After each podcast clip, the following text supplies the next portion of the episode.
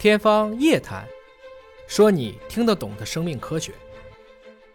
被标签化，你怎么看是你的事儿，那个不代表你能影响到我的本我。第二是，我不乐观，我也不悲观，达观。脆弱的反义词不是坚强，是反脆弱；坚强的反义词不是脆弱，是不坚强。没有二元对立论。我为什么要坚强？我为什么要脆弱？我根本就无所谓。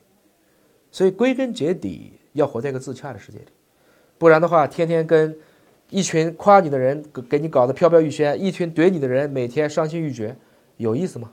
在生活当中，我都不知道你是老几，你在互联网上打几个字，我就觉得我好，或者我就觉得我差了。